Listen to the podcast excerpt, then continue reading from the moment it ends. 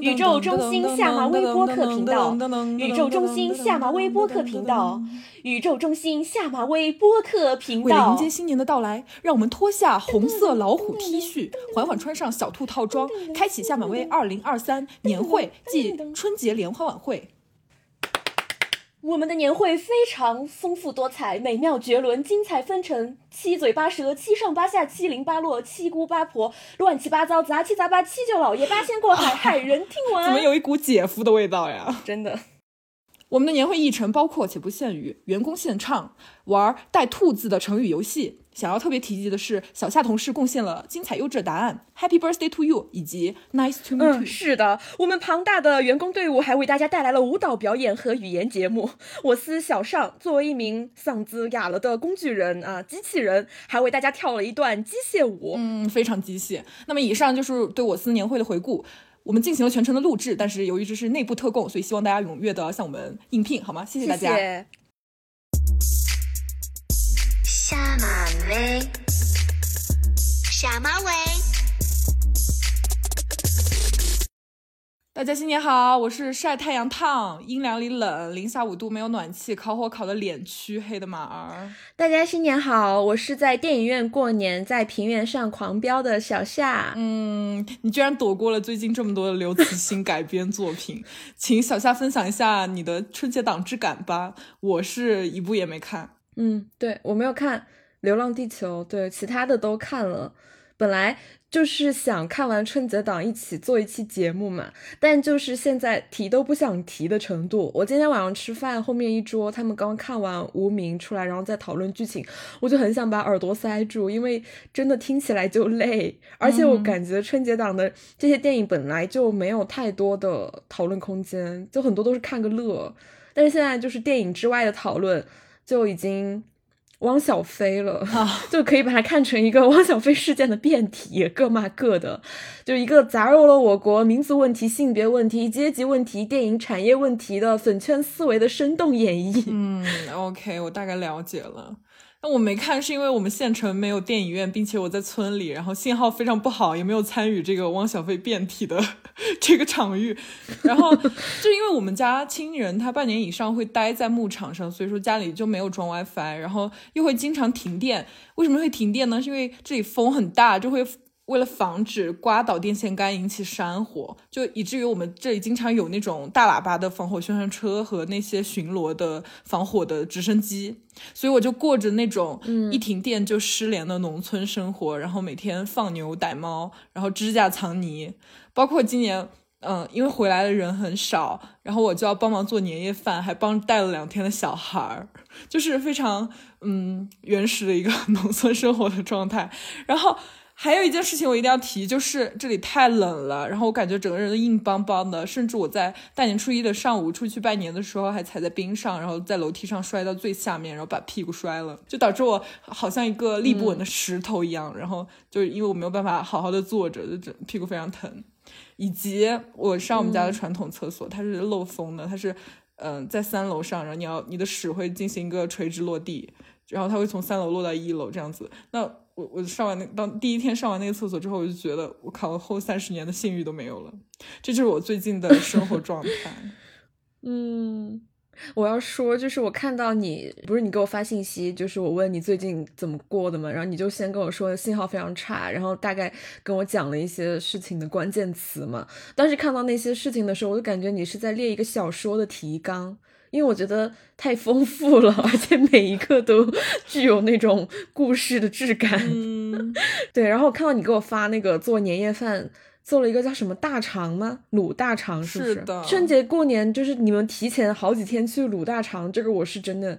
呃，就是很就是很惊讶的。你们就提前好几天开始？对，因为我们人手很少，今年回家过年的人比较少，所以就要提前去做一些卤的、炖的菜，然后炒菜和烧菜就当天做，这样当天就会比较不忙一些。然后我当天在做炒菜的时候，还跟我爸妈打视频，就他们教我怎么炒。但是因为农村的土灶是烧柴火的那种，它的火势就很不好把控。当时火势又太大了，我就把豆瓣烧糊了，然后那个饭菜中间就有一盘黑色的虾。然后大家吃了这盘黑色的虾。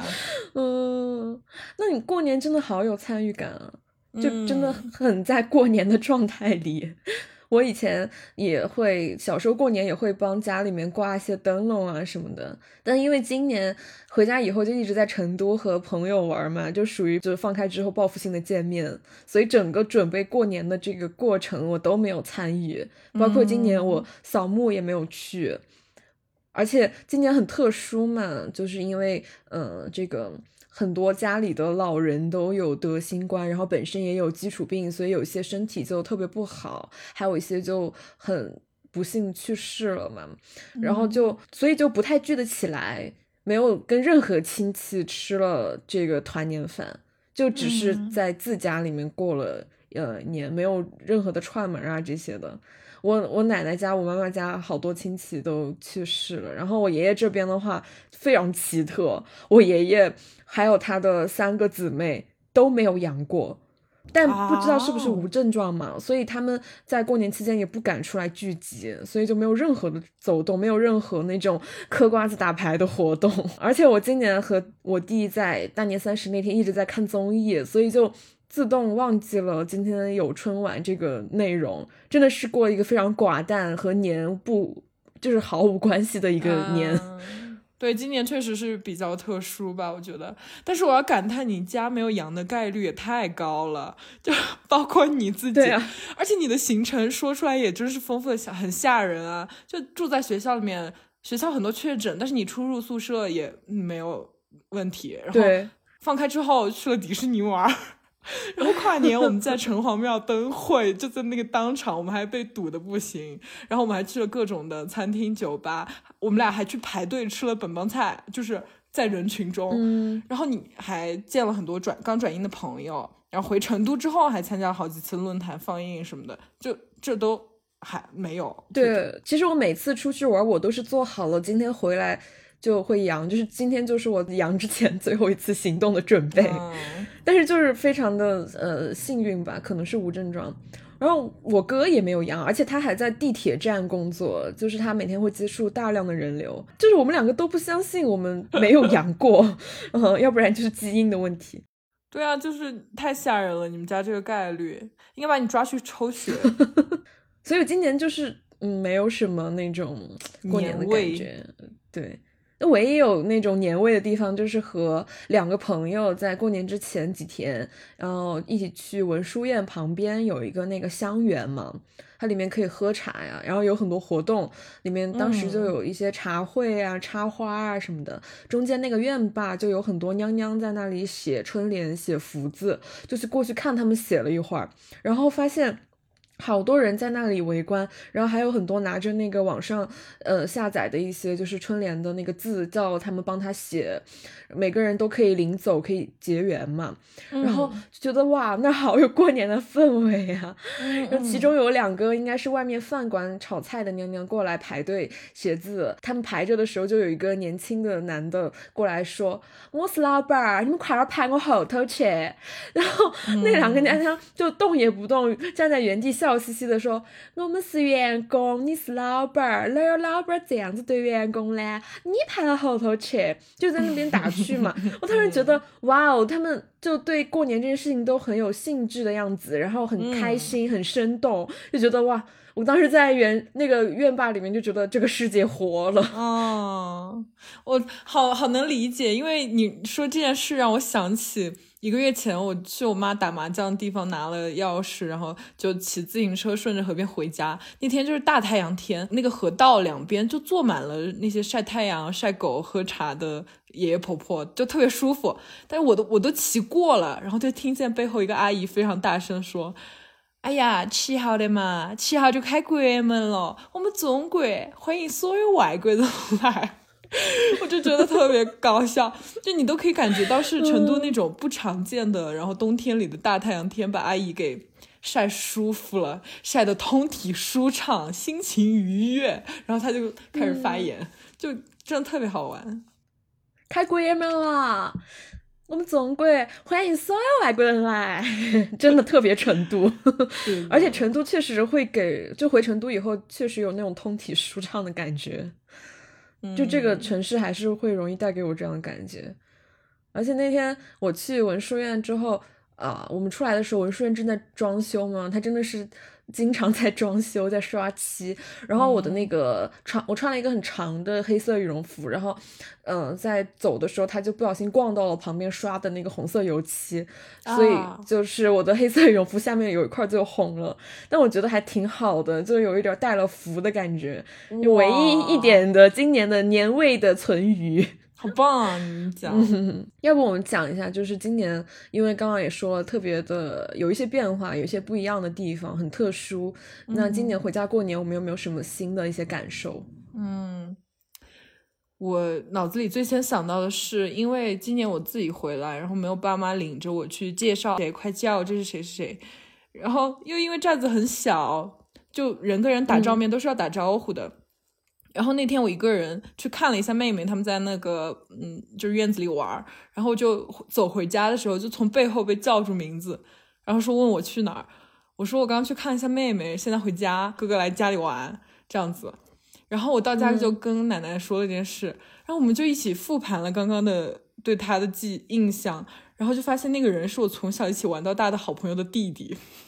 就是叫错人了，嗯，我就通过这件事就会更注意去观察家乡的寨里面人们交往的方式嘛。然后，嗯，年前后就会陆续有人来拜年，然后我发现他们拜年的硬通货就是一瓶风骨酒，然后去搭配一把挂面或者是一盘自己包的酸菜包子，或者是一盘自己包的酥油包子。然后那个包子拿来的时候，就搭着一块棉布，就热气腾腾的在冬天的那个空气里面。然后他们来了之后就会坐一会儿，然后喝一碗茶，然后聊两句，然后又走回自己的房子，或者是有的他就骑着摩托车，然后裹紧他的头巾，就骑着车离开。嗯，哦，你们那边过年真的好不一样啊！跟我发现就是跟城市里面还是挺不一样的。是，我觉得至少没有见拜年拿那种热腾腾的 包子的。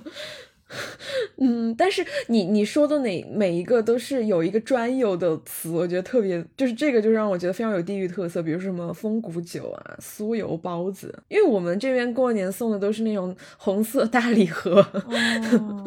就特别像那个谁生病了那个提个果篮一模一样的，每个人都是那个果篮 去见他，就是都是特别的产品化的一些东西，就没有一个特别的名字。我觉得我今年回家的话，有个特别明显的变化，就是我收红包的态度会有所转变吧，就是对钱的态度大大的转变了，是吗？我不知道你们那边是不是，就是我们是只要还没有参加工作，就还是可以拿红包的。对对，有有一些地方它是。呃，结婚了呀，然后十十八岁了就不拿，就各个地方习俗不一样。但我就这几年都还在拿嘛，就一直都觉得红包特别能够折射那种人情世故和世道人心哈。小时候就能意识到这件事情，就特别的谨慎。就是如果谁拿红包给我，就看我妈眼色。她要是嗯觉得可以拿，然后我再啊谢谢。她要是没有什么表情，我就会说。就那种假装推脱，那种中国人最喜欢搞的那种 礼礼节吧，嗯，就是会说哎呀，怎么好意思什么的。就小时候就特别就是会干这些事情。然后啊，我记得有一次就是在呃亲戚家玩嘛，然后就有很多的小朋友。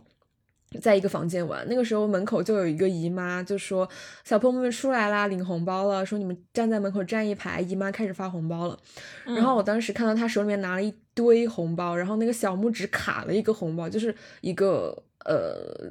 明显是区别于其他红包的一个。厚的大红包，然后当时他看了我一眼，其实我就意识到这个红包是给我的，因为我其实隐隐约约也有听说，就是他可能有一些事情需要我爸去帮他这样子，我也不太清楚啊，反正就是一些人情世故的东西，然后我就特别能够领会这个眼神，然后就自觉的站到了那一排小朋友的最后一个，嗯，对，就是我从小就对这这个。非常敏感嘛，包括就是你说就是谁跟我们家有什么那种人情往来，通过红包这些的都挺能够折射。但是我觉得今年我有个特别，呃，幸运的一点吧，就是。呃，我之前在九州文化那期提到的，就是我爸不是有一群经常聚会的朋友吗？今年他们聚会，我妈就再也不叫我去了，因为觉得我上次太丢脸了啊。因为在我们家，儿女就真的等于社交面子嘛。然后所以说就避免了在那个场合收红包的一些尴尬的那种眼色啊什么之类的。就这种东西在我们家这边是特别重的。但是今年的一个转变就是我对拿红包拿的更顺手了，更坦然了，就觉得。嗯，就是红包嘛，就是钱嘛，嗯，就是过年收点钱嘛，白收白不收嘛，就是有这种感觉，就觉得想那么多干嘛，反正都要收的。而且其实每年过年以前想那么多，后来其实也没有什么呀，就是只是那个时刻那个尴尬的点，从小被呃强化和创造出来太多那种。好像里面有一些不可告人的秘密一样那种感觉啊！包括小时候，我奶奶会呃拿着我的红包挨着问我说这是谁给的，然后会写在一个小本本上面，说比如说什么舅爷，然后给了多少多少钱什么的，就会让我觉得哇这些东西都要非常明确，记得非常清楚，而且他们会不断的给我灌输一个观念，就是嗯红包不是你。呃，是挣来的钱，不是你应得的，而是你的父母也会给呃别人的孩子发红包，这就是一种交换。天呐，包括那个记账也很像，呃，婚礼的时候记谁给了多少钱的那个那个单子，随礼就是要还的，对吧？嗯，就所以就是会给你一种耻感，就好像是你在帮父母做一些事情，或者是呃，因为有父母你才能有这个钱的那种感觉，就会有这种。东亚耻感，然后但是今年的话，我就是把挣脱这一点吧，也没有，我也不知道，就是很自然的就过渡了。然后，嗯，包括我爸，他就会，嗯，他有另外一群朋友要聚会，他今年就跟我说，能不能叫我赏脸去一下？我想的是，他都说赏脸了，他求我了。我说我，然后我就脱口而出，我说那你给我换个电脑吧。然后我当时就觉得，这就是一种。互相的来往嘛，互相的交换嘛，把它变得更明显、更赤裸、更对对对对，是的。而且我以前真的不怎么伸手要钱嘛，然后现在就觉得白要白不要，就是一家人一起出去，能让那个我爸给钱的 就让我爸给钱。然后包括以前谈恋爱，就是对方要给我送礼物啊，然后给我呃什么那种很贵重的东西，我就觉得天呐，啊，这个也太。就是我觉得，哎呀，不不能把关系搞得这么物质呀之类的。然后，或者是对方如果经济条件比我好很多，他给我一些比较好的礼物，我也会很有压力，觉得这种特别不平衡、不对等。那现在我就觉得，你们快给我打钱吧，拿来吧，就是我付出的情感劳动和肉体劳动完全值这个钱，就是快来吧，我来者不拒。有钱干嘛不要呢？嗯，这就是今年的变化。对，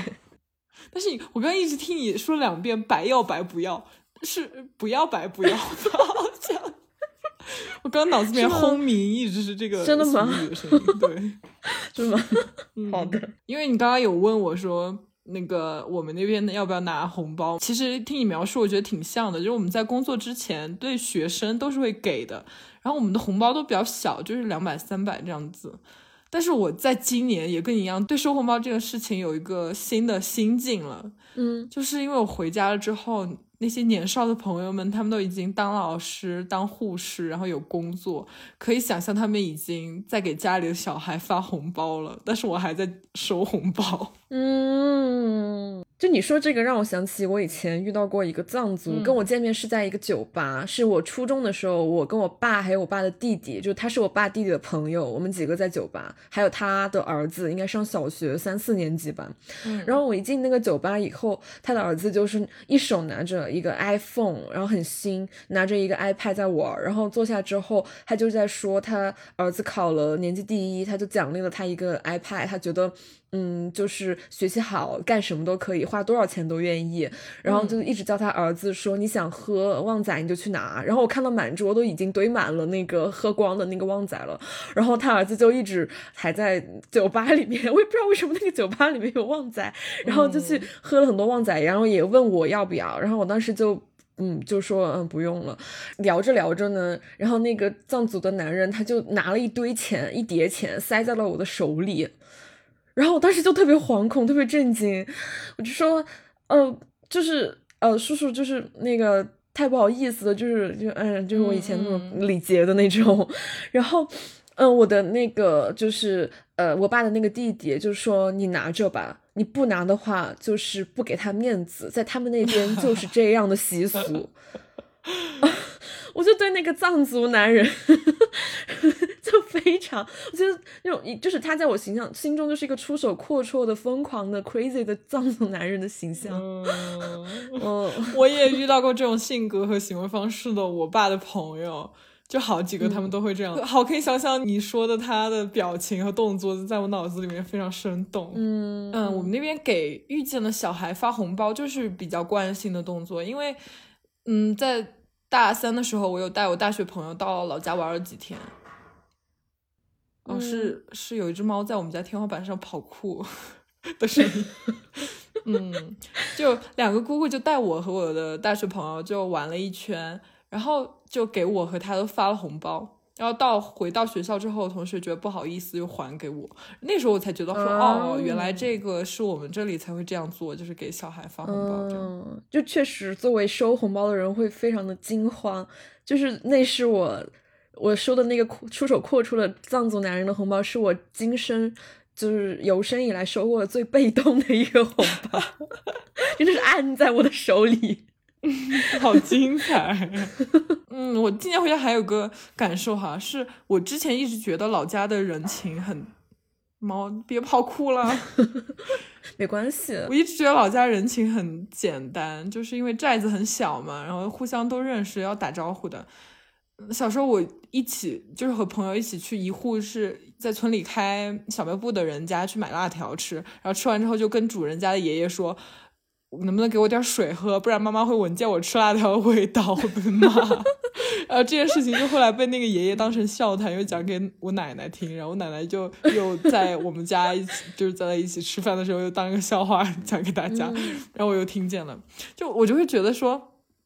很简单。但是今年我就会觉得这个简单，其实是因为我不在这儿常住，我在这个人情网络之外。就对生活在这里的人来说，这一切还是很复杂的。是因为什么呢？是因为有一天我到我们村山上的那个庙子里去拍照，然后就遇见村里的一个奶奶爬到坡上找牛，然后我看见她那个背影，就觉得很好看，我就拍了一张，又正好落日嘛，就拍了张照。然后回去之后晚上就呃给奶奶看那个照片，然后奶奶就突然说：“这个是爷爷死对头。”然后包括又是在那个庙里面，我那天是带妹妹去拍照，我就拿着我相机去，结果就发现来了一群人，然后那个男的就穿的很像那种背包客，然后拿着和我一样的型号的相机，我就有仔细悄悄观察一下，就在转经的过程中，然后我心里就，哎，又是个男的，我就心里面很不屑那种，然后我就。在那里干自己的事情，给妹妹拍照，结果他突然跑过来问我，说我的机头麦是不是罗德的？然后我就说对啊，然后就聊了几句，然后他说他也是这个村子里的一个，就是不过在成都念书这样的，然后大学，然后摄影师爱好什么的，就聊了几句。然后回到家之后，我就又跟姑姑描述一下那行人的样子，然后他们大概是一个什么家庭的构成，然后描述了一下他们每都说什么话。然后姑姑就仔细分析了一下，说：“嗯，这个就是爷爷的死对头的小孩儿，就是他们家的。”嗯，很搞笑。哎，但是我觉得这样也很好啊，就是觉得很有一种很淳朴的感觉嘛，就是爱就是爱，恨就是恨，好像没有那种那种暗流涌动的人情上的有压力啊。而且感觉你们这里都谈的是那种大开大合的爱和恨，没有那种就是说回家面临的那种人情上的那种，呃，面临催婚呐、找工作啊这种那种错综复杂的亲戚会给你施加的这种莫名其妙的关心。我觉得是因为他们在向我说明情况的时候，他会尽量清楚的去就是表达，所以就会用仇人或者是对手这种词汇。但是各种情况肯定是撕扯复杂，并且呃不好处理的。然后人情上的压力，我觉得是我观察那个风谷酒开始，我就发现来拜年的都是还是要回去回礼的，还要注意分辨，不能把别人给的东西又拿出去送人。然后催婚这一点的话，我觉得可能是不是因为我还没有到那个阶段，因为我还在读书，所以就他们就还都当我小孩儿，还是会给我发红包之类的。但是我也还小啊。可我我可是两千年生人，但是 亲戚之间没有什么话题，就会转移到我身上找对象、找工作的事情啊。嗯，可能在这里谈恋爱和就是婚恋话题，它是一个不是那么能够公开讨论的，就是更嗯封闭一点，更不那么好被讨论一点，就大家都是很回避这些东西的。那也挺好的，就是我今年回家之后有一个亲戚吧，也就是有一起吃过饭，但不是那种团聚，就因为关系还还行的那种。然后在席间，然后这个亲戚他就建议我去他们银行工作。特别震惊我，他说是因为，嗯，你要是学这些写作相关的东西的话，你要是去文化行业，然后你要去出版社什么的，那你就会，呃，需要付出很多努力，你压力会很大，你会使出你百分之一百二的力气，会很累。但是你来银行，从基层干起，然后大家会默默的，就是你默默干，大家会渐渐的发现你有写作的才能，然后你只用十到百分之六十的力气，然后就足够一个公司。司的什么文化的这方面的工作，让 全部交给你，然后你就可以在这个相当于他觉得在这个赛道里面就可以胜出。这种就是我都不知道怎么说嘛，因为我知道他是在讲一些他的经验之谈，但是又跟我想的好不一样啊。就是我我我确实不能开口说，我就是希望我能在专业上不断有突破。就这种话你怎么跟 他说呀？只能说什么好好好。嗯，对啊，就是嗯嗯嗯嗯嗯嗯。然后还有就是，我妈会跟那个亲戚一起聊天，然后给我定了三条哈，三条找对象的铁律，好吓人，已经很吓人了。我就觉得这个很恐怖，但是又很搞笑。第一条是一家里要有长寿基因啊，嗯。第二是对方的年龄要比我爸小二十岁以上。OK。第三条你听好了，第三条是。不能染发，不能是长发，不能有纹身。好的，我受不了了。这个长寿基因要怎么判断？看他们家是不是经常喝那个莫斯利安酸奶吗？是那个水中贵族百岁山。我真的觉得这个三条是机关单位招人的要求，就他甚至不要求这个男的善良，他甚至没有要求要是一个男的。他却要求他长寿，就是对啊，所以我当时就觉得很好笑，因为他这三点汇总起来。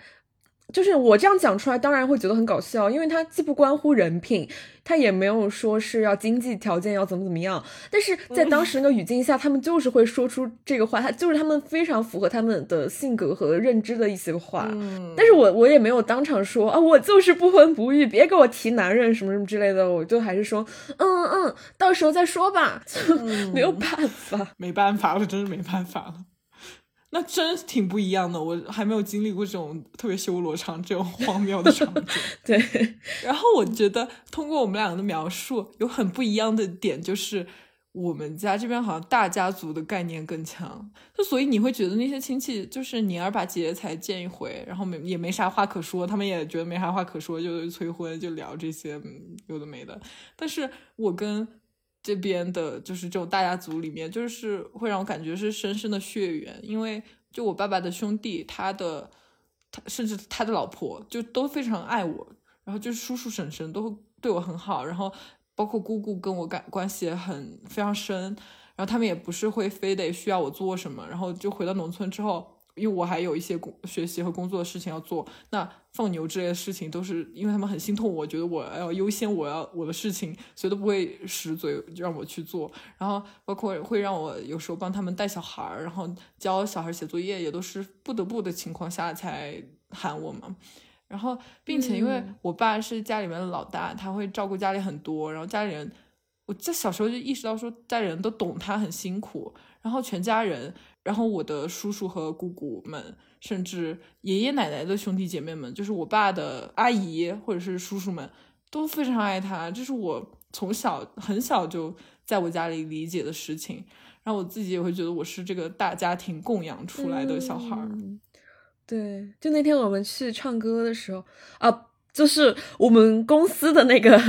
年会暨春节联欢晚会的时候，就你好像你姑姑给你打了一个电话还是什么吧？嗯，我记得，我当时觉得哇，你们好亲密啊！呃，就是就是会互相问候，然后经常联系什么的。但我们就我觉得我和我们亲戚啊、邻居之间就没有什么特别走得近的吧。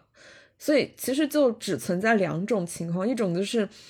互相之间有很多小的算计，但是也算不上是仇人和对手的那种。然后还有一种就是特别不熟悉，每年过年会坐在一起吧，然后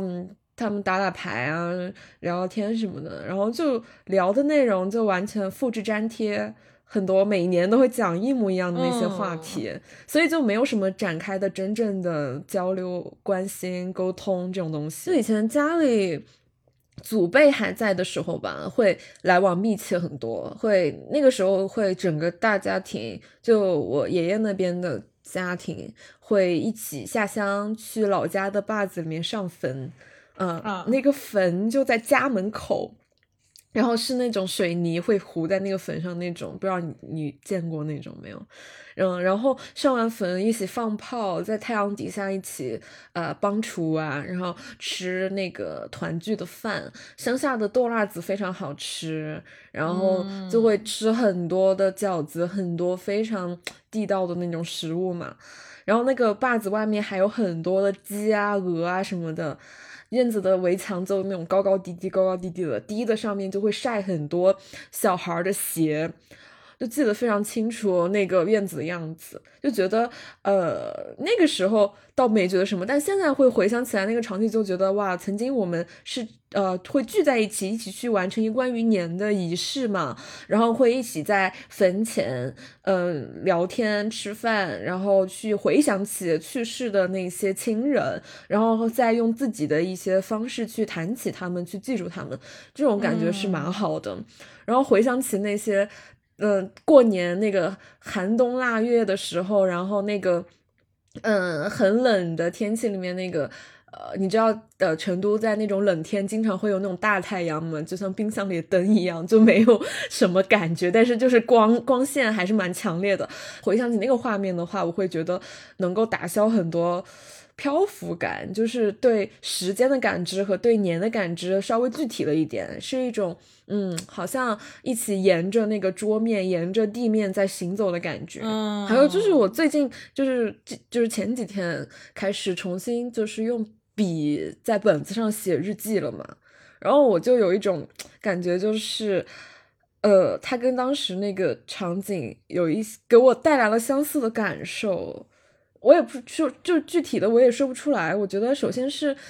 嗯，就笔写下来的，我总会觉得它是会留下来的东西。就写在那个备忘录里面，我总是觉得我就再也不会去看了，而且就感觉它是可有可无的那种文字吧。然后我写的第一天，我就发现原来我有这么多东西想说，我就一下子就写了六页。然后还有一个相通的点，就是给我感觉是当时那个过年的氛围和过年的那个场景，它就是一个值得被文字写下来的场景。然后它，嗯，就是一个适合用呃不同的语言和文字去记录的一个场景。但现在过年就没有什么想让我说啊，我要记录一下，我要写一下什么的，除了那个家庭伦理的部分。嗯，或者说就是没有什么灵画面在给我一些灵感了，就没有在离地面很近的时刻。嗯，我在听你描述的过程中，哈，包括冰箱里面的灯，然后包括你说大家一起在太阳下面摘菜，然后做饭什么的，然后包括高高低低的墙和墙上的小孩的鞋子，就会让我非常想起非常多的画面，然后我一瞬间又有一个很强烈的感受是。那些关于很多好玩的事情，现在想起来发现都是发生在小时候的。就是因为我现在对事情有把握，我知道哦，我这次今天晚上出去跟这帮朋友玩，我玩的开心的限度在哪儿，我有些什么要顾忌的。但是小时候就不会的，你不知道开心能有多开心，难过能有多难过。就是就连回家过年，待到哪天离开，也是听父母的安排，很可能就是当天下午就戛然而止，然后开车走了。嗯，包括我带小孩这两天，因为他很想妈妈，就会在凌晨大哭，然后我就要起来哄他，然后我真的希望他不要哭了，就是他在缓缓睡着之后，我就会希望周遭的一切都静止，然后他不要被吵醒，就是一种维稳的心态。我希望这个东西在我控制范围内。包括他白天玩的时候，如果摔了一跤，我心里面对这个摔跤的程度有判断，然后我会担心和害怕。但是这个担心和害怕也会对根据我的这个判断而有一定的界限嘛，就是它是有限的。但是小时候是不会去靠近这种准确的。就是我们那时候一帮小孩会在外婆的房间里面关灯玩躲猫猫，然后为了不被找到，有些人就会抱着那个房梁吊在上面，然后有的人会躲在那个衣柜顶和天花板之间。就是就是因为关着灯的，就会有人摔倒，然后把脑袋磕出血，然后整个游戏就突然停止，然后大人们就涌涌进房间。那时候心里面那种没有边际的恐惧和害怕，但是可能又会再过两分钟处理一下，然后大家又接着玩，又很开心。就是越靠近那种大人的准确，我越觉得好无聊啊。就是我觉得现在你刚刚说，就长大之后你会有一个限度，就没有小时候那么酣畅淋漓的感觉。我会觉得说，就是我们现在的心态更接近于一种判断、选择，而不是一种纯粹的感受。嗯，而且你说的那个。嗯，感觉就是以前大人涌进来，然后小孩头摔流血了，然后过一会儿大家就一起玩，也没有人说什么。但是现在我就觉得大家那种维稳的心态还蛮爹味的，就 是就是会去说别人点什么，然后也很怕别人说自己点什么，就就蛮爹的。而且就是大家都会变得很政治化，就很紧绷，然后非常的呃那个叫什么呢？就是会呃正襟危坐那种。感觉嗯挺板正的，而且就是“维稳”这个词，它在大的尺度上和小的尺度上都挺跌位的。我觉得，对 对，是的。还有一个原因，可能因为那时候我们的父母都是嗯年轻人，都是健康强壮的人。有一次，我是在老家的山坡上面玩，然后我就看见我爸在和一帮叔叔们是，然后我妈的兄弟们他们在一起。干一些活，然后我爸就扛着一根巨大巨长的木头，就是一个树的树干，然后我就天呐，太震撼了，夸父，就是 新人会的那种感觉。然后包括我觉得那时候父母都是非常浪漫的人，因为我们是大家族嘛，就是过年的时候回来人非常多，多到我们专门有一间房去放那些。呃，饮料，然后有好七八件可乐、雪碧，然后各种酒，然后吃的、喝的，然后水果什么的。然后我们一帮小孩一起玩，所以也不用家长看着，我们就楼上楼下跑。然后有一天，我们就跑到那个房间里面去喝那种他们大人买来的那种木桶，然后放水管的，就水龙头的那种红酒。然后我们就在那玩了好一阵，然后直到我小侄子他对着我的脸，就是看着我用手比划说。小姑姑，你的头这么大，我那瞬间就有一种无尽的恐惧，因为我不知道他怎么了。这时候家长进来就。发现我们不对劲嘛，因为很久没有小孩动静，他们就来找我们。然后进来之后就开始大笑，说小孩喝醉了这样。然后到后来也都是把这件事情当笑话讲，就会让我觉得他们都是蛮浪漫的人。我明白，我明白。因为其实我印象中，我的童年时期，我记得非常深刻的就是那个时候，我的妈妈、我的爸爸他们。也都是小孩儿，就都是年轻人，都是一个玩的状态。那个时候没有什么呃生活的压力，然后好像就是他的欢笑，他的动作都更富裕一点的那种感觉。就是我指那种心态上的富裕啊，嗯，所以说嘛，就是人到中年就会有这种跌位，有这种维稳，这都是贯通的。嗯，我也会想起，就是小时候我们那里有一座山嘛，就是在城的，就是市郊，然后我们很喜欢上山去玩。那个山上就有一个瀑布，那个瀑布就是可以，嗯，当做一个滑梯滑下来。然后那个时候就我我爸，然后还有好几个那种叔叔，就真的是小孩儿。是那种小伙子，然后他们就会 从那个上面滑下来，顺着水滑下来，然后滑到下面的时候，那个后背就会被那些凹凸不平的石子划拉出一些红口子，但他们还是会无尽的就一轮一轮的去滑，随着那个山泉、那个瀑布的水这样流下来，然后我们就小孩就在旁边下面打水枪，就看着自己的爸爸在上面玩儿，就是这个场景在我脑海中是。一个非常梦幻的一个呃场景吧。我听你描述，我觉得那个水汽都扑到我脸上了。我以后一定要写一个小说叫《瀑布滑梯》。嗯，好想快点看到。就是我和你描述的这种父辈，他们的这样的面貌，会让我觉得非常开阔明朗。对，哎，我觉得就是我们幸好见过这些，因为要是我是一个没有见过这些的人，然后我活到了今天，我再去呃山上玩的时候，看到这么一群人在那，我就会觉得哇哦，好不负责任呐，就是会有这种感觉。嗯，我就不想这样，但是所以，我就会觉得，嗯，幸好见过这些，就是我还是，嗯，会因为见过这些，或者是我现在身体里面有一部分是那种我想要挥洒，我想去浪费的那种心态，而感到非常的幸运。然后我也希望，就是永远不要过维稳的生活。是的。嗯，但这些居然是我们要幸好见过的事情。我觉得就是包括去年，我们也之前也讲了，就觉得每天都很重复、很单调嘛。但那个时候你想起来，包括你们的那些人情关系和那种呃挂到房梁上又摔下来，然后呃这个爸爸会带着孩子一起去山上这样子玩水，我会觉得他们是在创造一种跟日常生活中的距离感。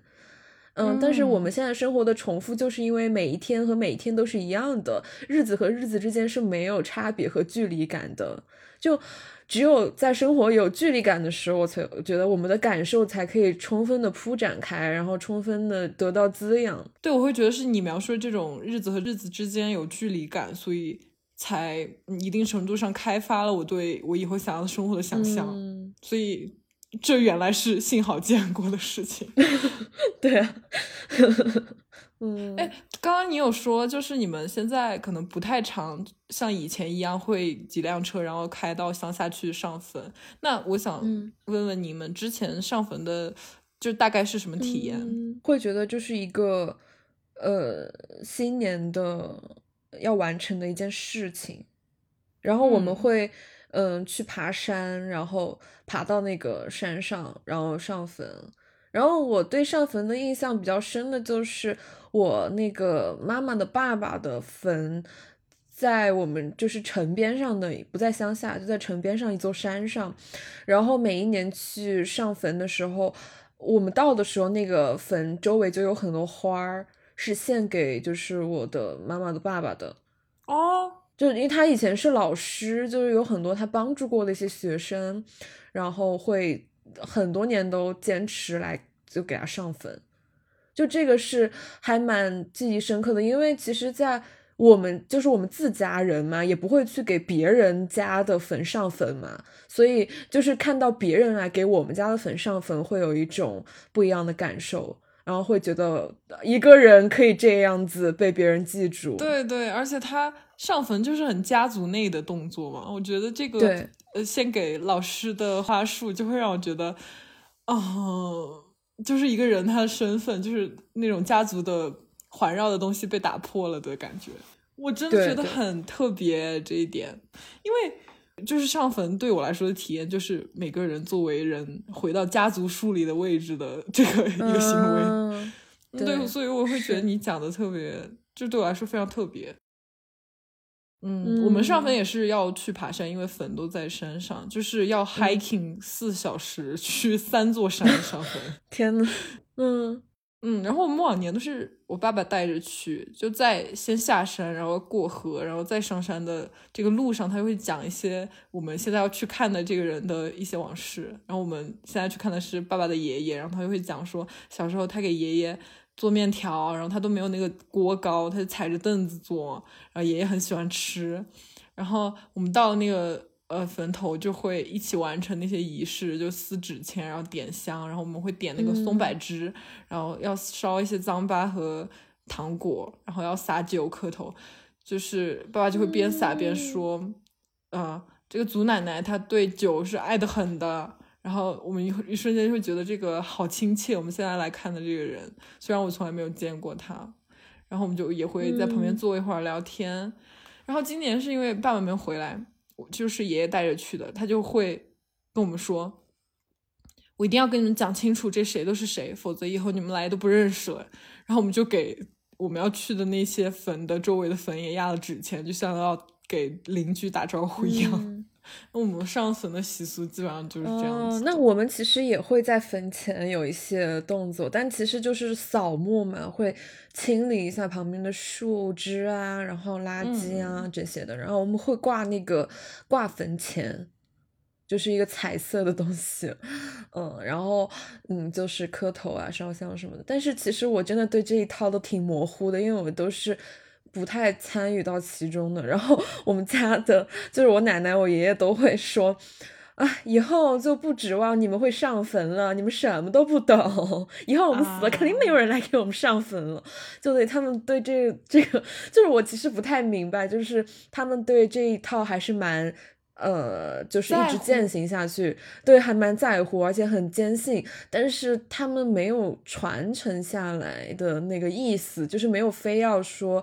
呃，我的孩子，我的孙子也要做这一套的那个感觉，嗯，这还蛮不好理解的。但是我今天吃饭的时候有问过他们这个问题啊？什么？你知道他们怎么说吗？怎么说？最开始我没有给他们讲清楚是这种习俗层面的，他们一直以为是那个烧香拜佛这些东西，因为我奶奶就是会就是那种初一十五烧香嘛，然后我奶奶就非常严肃的跟我说，她说因为我是信徒而非传教的，就是哦，然后我我我当时就又重新解释了我的问题，他就说。他说：“因为其实，在他们那个时候也没有人教他们这些，就他也不是一个需要呃上对下有传承这样一个动作，而是他们在孩子的时候自己观察然后学会的。”我说：“那你们做的这一套和你们的呃那个家人、你们的长辈做的这一套有什么区别吗？”他说：“肯定有很大的区别啊。”然后他说：“那到时候你们做的时候，就肯定又很不一样了。”然后我就理解了这件事情。他说：“你只要用自己的方式去完成就好了。”那也挺好的，就是没有什么过多的要求，只是说心意要到而已。对对对对，是的。那你们还有什么别的习俗吗？就除了上坟之外，呃，其他的，我感觉我们这边会有很多习俗都跟鸡比较相关。首先啊，是在过年的时候，每个人家里面都会有很多鸡。因为我我奶奶他们家是呃住底楼嘛，然后那个小区是那种老小区，就有一个院坝，然后呢那个院子里面就哦每年过年都喂了四五只鸡，有一些是乡下的亲戚来拜年提的，然后有一些是可能要去买一些，然后那个做饭啊，然后或者就是要喂着嘛，就是每每次回家都有好多鸡，然后但是因为我们家是住那种楼房嘛。嗯，那种电梯的公寓，然后就会在单元门下面，就是真的会贴一个告示说禁止喂鸡。你可想而知，在我们这儿的人是多喜欢喂鸡，而且又是有那种院坝的，就天然有一个喂鸡的条件。对，嗯，然后关于鸡的，我们会用鸡来进车，你知道进车吗？就是给车做一些仪式吧。对，是那个尊敬的那个敬，就是去给车敬礼的那个意思，就是会在，呃，就是过年的时候，呃，给车做一些呃烧香啊，然后，然后会把那个鸡毛沾血的鸡毛和纸钱贴在车牌号的旁边，所以其实过年的时候，在街上你会看到很多人的车牌后面都贴了这个东西，嗯。对他其实就是希望能够保佑你这一年那个出行平安。对对，我们是会在刚买新车的时候给他念经，然后撒一些麦子、粮食，然后也是祝平安。嗯，但是没有是在过年的时候。嗯，我们过年的时候会专门进车。这个也是我跟其他好多朋友分享，然后他们都说他们那里没有这个东西，然后我跟他说要有积雪啊什么，他们都觉得非常的惊悚。是，嗯，对。然后我们那里会就是进车嘛，他也要烧在车前面烧香，就会很多都是砍一个白萝卜头，然后撑在前面点三个香那那样子，然后就会经常就是出现一些事故。之前我爸的一个。嗯，我爸的一个干弟弟，然后他是一个，呃，有一年赚大钱了嘛，就买了一个千多万的车，然后他在把车停在一个小区的，就是地面上，然后应该是别人家，呃进车，然后那个有纸钱就就没有烧干净，就飘飘到处飘嘛，然后应该就飘到他车上了。他第二天下去开车的时候，他的车就剩一个空架子了。啊，就是被烧了，就非常夸张。我听了我都心痛死了，你知道吗？就是他有找那个保险，好像赔了几百万吧，反正就赔了一半的样子。而且这个没有办法去追责，就你不知道是哪来的火，因为大家都在进车，然后那个纸钱也是到处。你说要是有个专门的人做这个仪式，还可以找他追责，但是那没办法。是的，那我觉得我可能对于习俗上的可能讲的比较多一点。嗯，我也很好奇。对，因为 从卤大肠开始，我的这个过年就显得非常不一样，让小夏 非常好奇。嗯，这其实，嗯，藏族的藏历年要比阴历新年要再晚一个月左右吧。但是因为我们法定的放假就是这几天才可以回家，那就只能这几天过了。嗯。我们这个地方的习俗就是临近年前的时候，各家就会去烤青稞酒，然后要杀年猪，就会请很多邻居亲戚来帮忙杀猪，就是按着猪什么之类的，然后帮忙处理肉，然后有人要灌香肠。然后这期一天的工作结束之后，理所应当就要把这个菜做成饭，请帮忙的人和客人们就吃一顿杀猪饭。然后在年三十零点的时候，就会要上楼顶去，在专门的那个烟囱上面煨桑，就是一个净化的作用。然后，嗯，因为我们寨子一栋栋的楼很密嘛，然后就会听见此起彼伏的海螺声音。然后，包括我们的楼顶也也放着白石头，就是它象征着神山之巅。然后这一套动作，它都是要喊我们的山神，就是阿妹有那。就是 Your Nan 就是这个山神的名字，阿妹就是阿爷的意思，然后就是为了祈祷平安。就是我真听过爷爷奶奶讲过很多的山神故事，就是包括他会有一些和现实的实在的事情的结合，就比如说他说我们的山神和东马的山神打架，就是和另一个村的山神打架，然后那个山神就扔了一筐蛇到我们这里，然后我们的山神就跳开，然后这个蛇筐就打翻了。所以我们的那个山背后就特别多蛇。我们山神生气之后就拉开弓向他射去，他就躲在自己的那个山背后。然后这时候他就悄悄探出来头看，所以你就可以看见那个东马神山的山顶上有一个拱起的山包。就是你每天看着这些东西，然后听着这些故事，就会觉得真的很美妙。嗯，确实，我听你讲我也觉得很美妙。我觉得我们可以下次专门聊一聊这些民俗，还有一些。那种民间故事之类的，嗯嗯，对，包括你上次有听你说你们祭祖的时候也有一些习俗之类的，对对对，嗯，而且我过两天要去参加一个非常正宗的吧本地婚礼，简直就是一个民俗大集合，而且又是我时隔很多年聚在一起的那种小时候一起长大的，呃，我的侄女的婚礼。就是为什么 说侄女的婚礼呢？因为我们家族真的很大，然后我妈又是老幺，所以我的辈分就比较高，就感觉可以预见的是，应该会足够好玩到要来下一期跟大家讲。嗯，可以的，这就是你人生中第四次参加婚礼，是吧？对对，为数不多的其中之一。嗯，我下周就我们全家要去广东玩，然后回来之后再过一周跟朋友去安徽玩。所以说，这两个地方的听友可以给我推一些好吃的好玩的。就是如果你们只能哈向外地人推荐去广东或者是安徽的一个地方，你们会推荐去哪里呢？嗯，很好奇，请告诉我们。我要一些小众玩法，谢谢。好的，那大家拜拜，新年好。拜 拜，好突然，拜拜。那我们下期再见吧。Baby, there'll never be another you. I know quite a few names, but they just don't resonate.